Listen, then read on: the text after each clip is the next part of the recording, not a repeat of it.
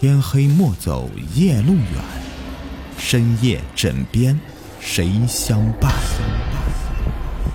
欢迎收听《灵异鬼事》，本节目由喜马拉雅独家播出。诡异的刀伤。作为接受国家高等教育的大学生，我很不屑所谓的迷信，以及各种灵异之事。但是在我身上发生了一件令我终身难忘又无法解释的事情，改变我这样的观念。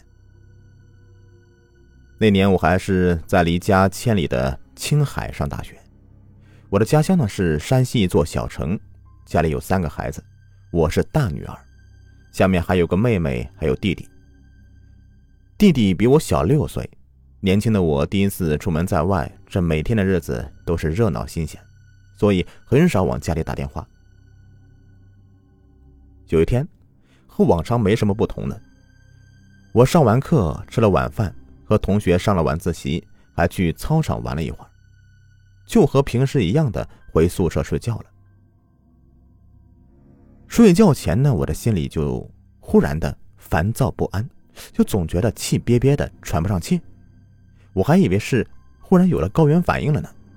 转过去，转过来，到凌晨两点多了，才晕晕乎乎的睡着。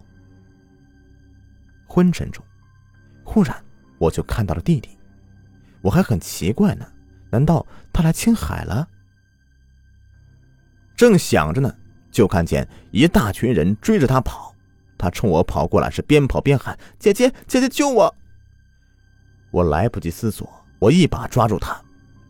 他的身上是冰凉冰凉的，头上身上全都是血，一动不动了。那些追他的人手里面拿着砍刀、棍棒，还有拿灭火器的，铺天盖地朝他砸过来。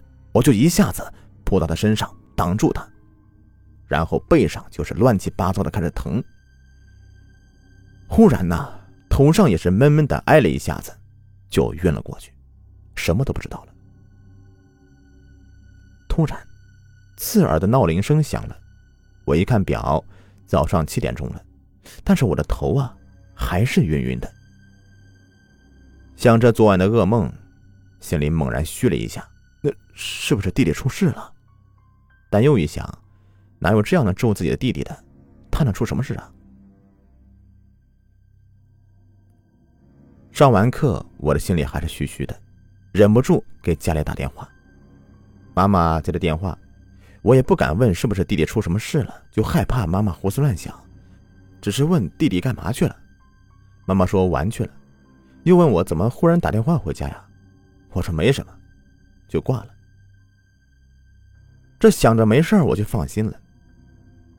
下课以后和同学们约好了去洗澡，同学帮我搓背，然后他突然大声惊叫：“你背上怎么了？”我猛然一惊。就很直觉的联想起了昨晚的噩梦，赶紧的背对镜子，再拿镜子一看，红红的纵横交错的刀痕布满我白皙的后背，显得格外的狰狞。我就心里一动，赶紧摸头上，我呆住了，后脑勺上果然又肿起来的疙瘩，是是昨晚梦里面被打的吗？那那弟弟，我就冒上一股凉气。冲出浴室，又给家里打了个电话。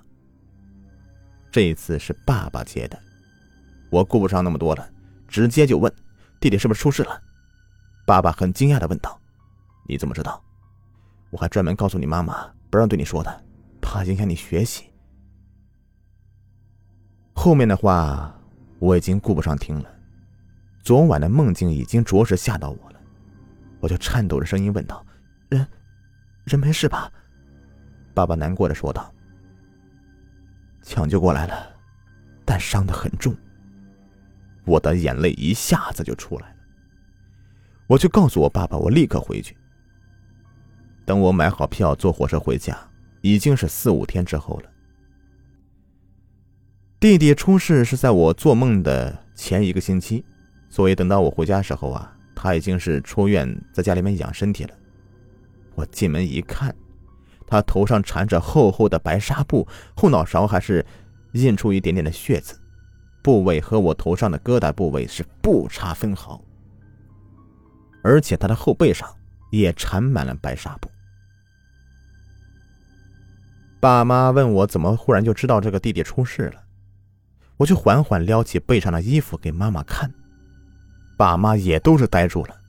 我背上的伤痕分布的和弟弟背上的是几乎一模一样，只是我背部的只是伤痕痕迹，而他的背上。就真的是刀伤了。我把妈妈的手放到我后脑勺的疙瘩处，妈妈颤抖着摸着，爸爸更是大骇。我们三人还有床上弟弟都是静静的对视着，却不知道要说什么。后来，爸妈告诉我，弟弟出事的情景的确如我所梦，浑身是血，被人打得半死，连医院的医生都很惊奇的说。小伙子看着伤的这么重，可真正治疗检查时，却那些只有皮外伤，并没有伤筋动骨，真是不幸中的大幸啊！也许啊，这就是亲情吧。冥冥中似乎有什么东西在牵引着我弟弟，在被他打得半死的时候，他向我求救了，而我虽是在梦中以身护住弟弟，但却救了他的命。我身上的伤痕没几天就消失了。弟弟也长得年轻啊，很快就恢复正常。但是，当我们一家人想起当时的情景，仍旧是不知道该怎么回事，怎么解释。我终于相信，世界上真的有我们无法解释的诡异之事了。好，本期故事已播完，感谢收听。喜欢听我讲故事，别忘了点击订阅、收藏，还有关注我。下期再见，拜拜。